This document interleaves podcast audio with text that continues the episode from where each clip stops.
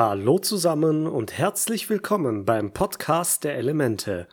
Heute geht es um den zweiten Teil der Wintersonnenwende Doppelfolge mit dem Titel Avatar Roku.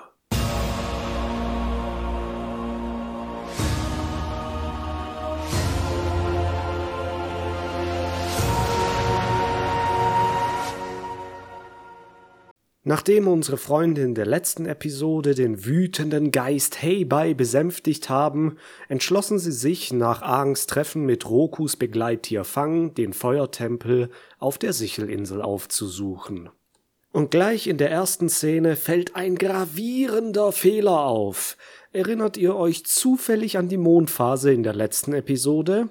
Noch ganz am Ende sahen wir einen zunehmenden Sichelmond, und jetzt, wo unsere Freunde immer noch in derselben Nacht und im selben Dorf sind, ist der Mond auf einmal voll? Mensch, so etwas muss doch auffallen. Aang versucht Appa zum Abheben zu bewegen, jedoch will er nicht weg ohne Katara und Zocker. Aang wollte zuerst alleine dahin, weil er die anderen nicht in Gefahr bringen wollte. Doch Sokka und Katara überreden ihn, sie doch mitzunehmen, und als Momo auf Angs Schulter springt, fühlt er sich gleich besser. Jetzt aber los, selbst die Dorfbewohner drängen sie, sich zu beeilen, denn die Wintersonnenwende ist morgen und damit der einzige Tag in diesem Jahr, an dem Aang im Feuertempel mit seinem Vorgänger-Avatar sprechen kann. Der Avatar ist kaum weg und die Dorfbewohner haben sich gerade schlafen gelegt, da werden sie schon von Suko geweckt, der nach der Rettung seines Onkels in der letzten Folge noch in der gleichen Nacht der Spur des Avatars gefolgt ist und nun im Dorf steht. Lustig hier ist, dass Iro immer noch nicht seine Klamotten anhat, was noch direkt aus der letzten Folge stammt. Die Sonne geht nun über dem Meer auf und Appa gibt Vollgas, denn sie haben nicht viel Zeit. Sie sind auf der Karte gerade irgendwo auf dieser Strecke und fliegen gen Westen. Doch Suko hat sie mit seinem Schiff schon fast eingeholt. Onkel Iro hatte zuvor noch Bedenken, weil sie direkt in das Hoheitsgebiet der Feuernation fahren und Suko als Verbannter dort nicht willkommen ist. Er meint, dass sein Vater das verstehen würde, wenn sie denn erwischt werden, denn er jagt ja den Avatar, um seine Ehre wieder herzustellen. Iro jedoch bezweifelt das. Als sie den Bison des Avatars sehen, fahren sie ein Katapult aufs Deck und beginnen damit, unsere Freunde zu beschießen. Appa weicht den Geschossen aus und fliegt immer schneller. Doch da sehen sie eine Blockade aus Dutzenden Schiffen der Feuernation. Sie trennen ihre Gewässer von denen des Erdkönigreichs. Aang entscheidet, dass sie die Blockade durchbrechen wollen und Suko will ihm hinterher. Auf einem Schiff in der Blockade steht ein alter Bekannter, nämlich Commander Zhao, der befiehlt, den Bison abzuschießen und dabei keine Acht auf Sukos Schiff zu nehmen. Er ist ihm relativ egal. Alle Schiffe schießen auf Appa und er weicht dem Beschuss tapfer aus. Einer der brennenden Felsen trifft Sukos Schiff und beschädigt die Maschinen. Sie sollten anhalten und den Schaden reparieren, doch Suko drängt sie weiterzufahren. Die zweite Salve ist für unsere Freunde noch knapper als die erste und Zocker wird aus dem Sattel gerissen und fällt herab. Doch Aang kann Appa schnell genug nach unten fliegen, um ihn noch aus der Luft zu pflücken. Jetzt setzt Zhao noch einen gezielten Schuss, da sie mit Appa gerade nur über der Wasseroberfläche fliegen. Doch Aang kann diesen Riesenfeuerbrocken mit einem starken Lufttritt zertrümmern. Dann haben sie es geschafft. Sie fliegen durch die Blockade und haben die Gefahr überwunden, da die Katapulte der Schiffe nicht in die andere Richtung feuern können. Aang freut sich sichtlich, doch Katara und Sokka sind erstarrt und erschrocken. Suko jedoch fährt immer weiter, trotzdem die Schiffe ihm den Weg blockieren. Doch Zhao befiehlt seinen Leuten, ihn passieren zu lassen, und als sie aneinander vorbeifahren, blicken sie sich düster an. Hier werden die Verhältnisse zwischen ihnen nochmal klar, da Zhao auf seinem viel größeren Schiff auf Suko mit seiner Nussschale herabsieht. Er ist ihm weit überlegen, und da er ihn einfach durchlässt, zeigt er ihm, dass er die komplette Kontrolle über ihn und die Situation hat. Appa fliegt weiter und es wird Mittag, Nachmittag, Abend.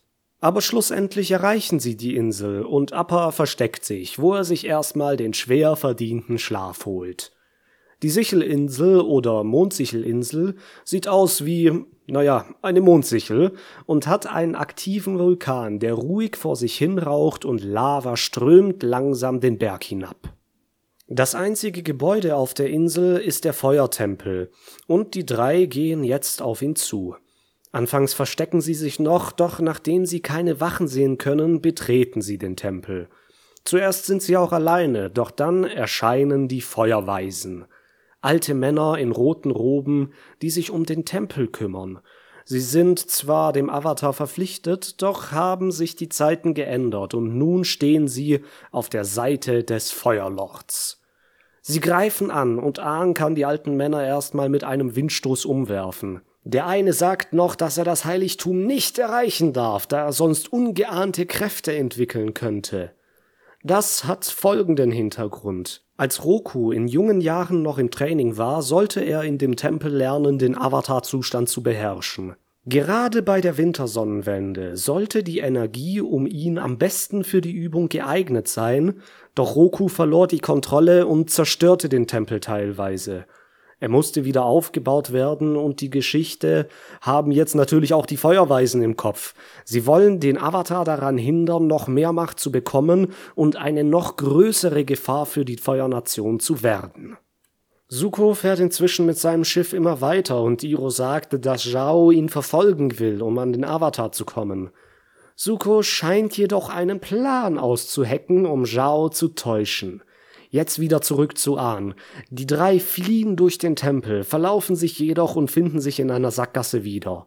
Ein Feuerweise ist ihnen gefolgt, doch anstatt sie anzugreifen, will er ihnen helfen. Er erklärt, dass die Weisen korrumpiert wurden, doch er noch an Aang glaubt. Er öffnet einen Geheimzugang und führt sie durch Geheimgänge nach oben zum Heiligtum. Er sagt, Roku hätte zu seiner Zeit diese Geheimgänge mit flüssiger Lava des Vulkans geformt.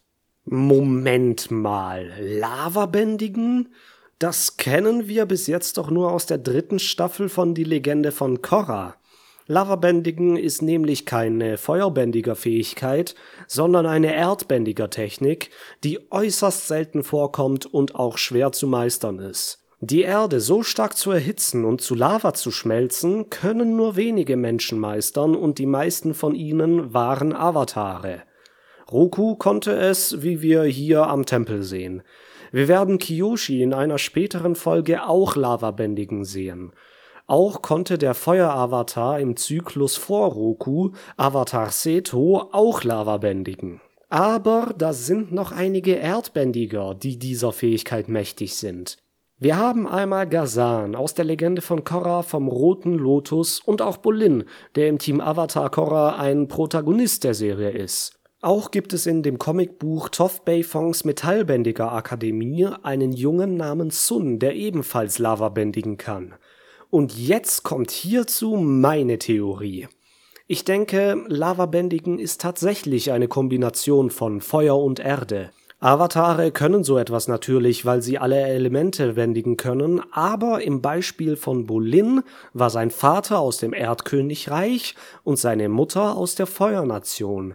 Die Eltern waren, soweit ich weiß, zwar keine Bändiger, aber ihre Söhne können bändigen und es ist demnach wahrscheinlich, dass ihre Vorfahren wohl irgendwo auch Bändiger waren.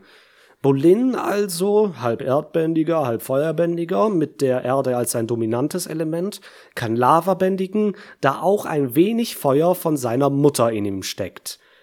Die Eltern von Sun und Gazan sind jedoch nicht bekannt. Sun ist aber ein Straßenkind und kommt aus den ehemaligen Kolonien der Feuernation im Erdkönigreich.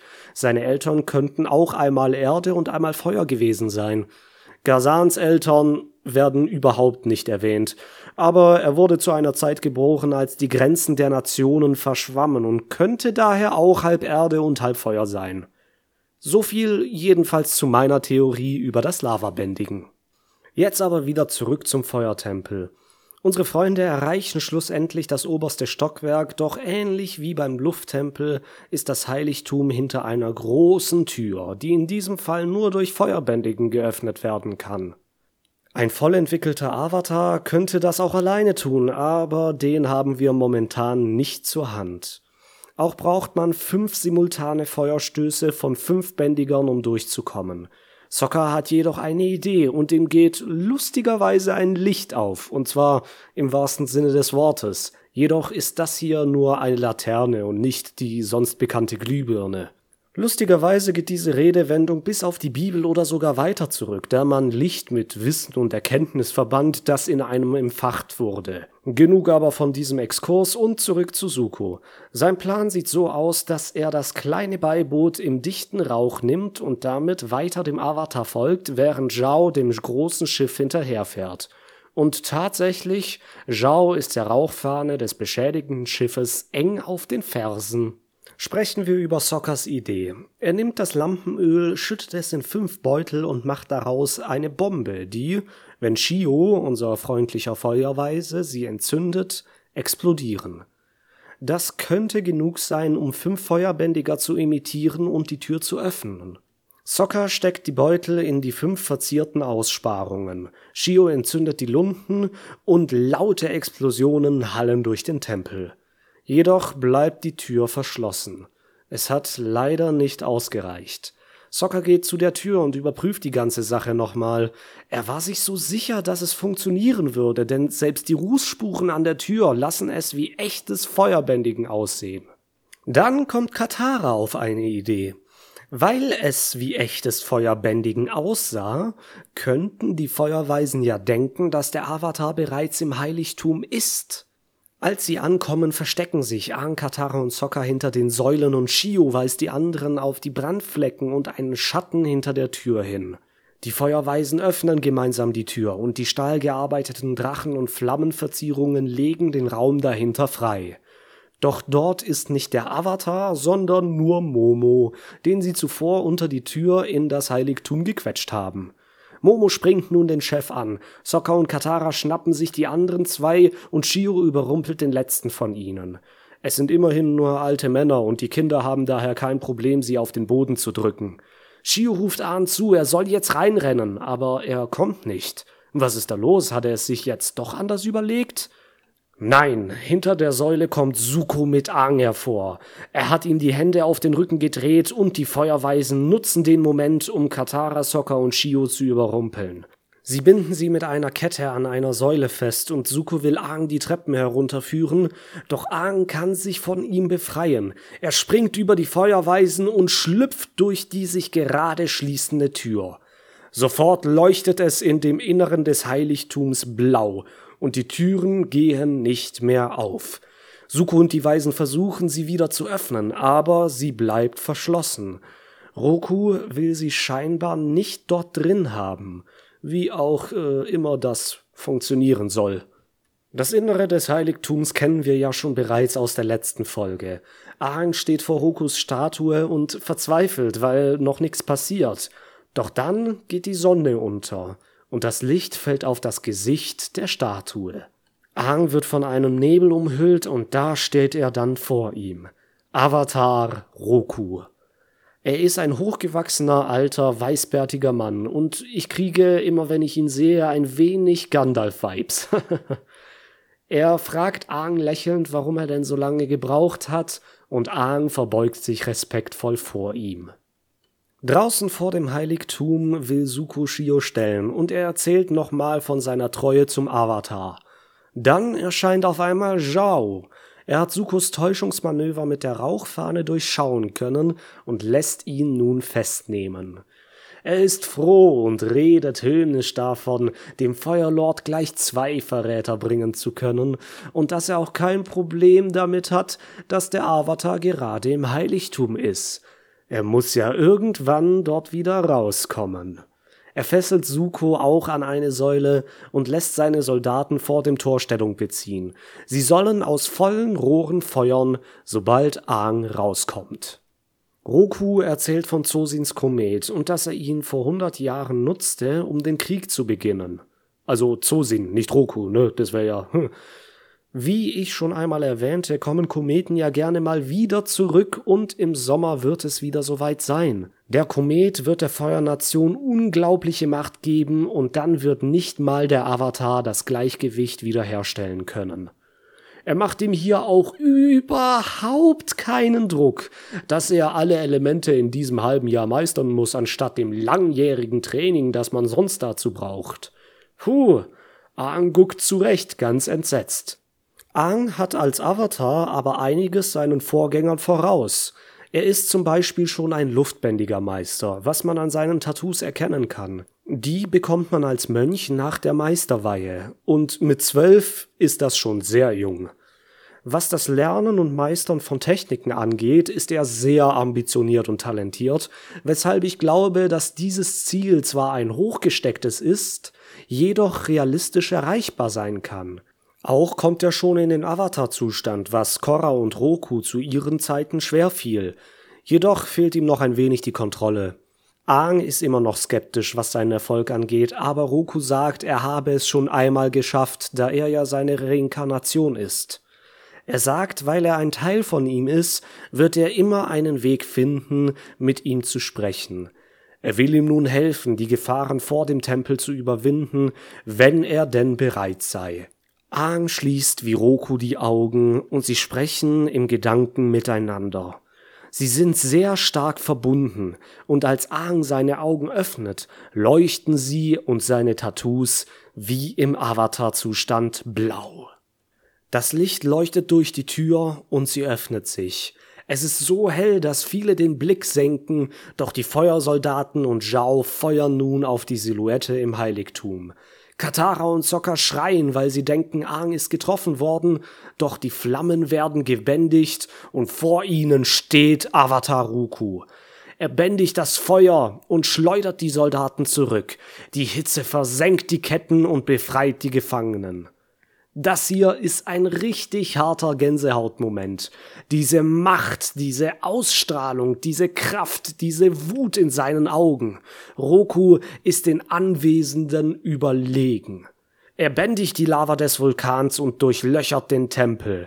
Die Soldaten, Zhao, Suko und die Weisen fliehen. Sokka und Katara verharren in Deckung hinter einer Säule. Und als das Licht der Wintersonnenwende die Augen der Statue im Schatten lässt, verschwindet Roku wieder und an seiner Stelle steht Aang.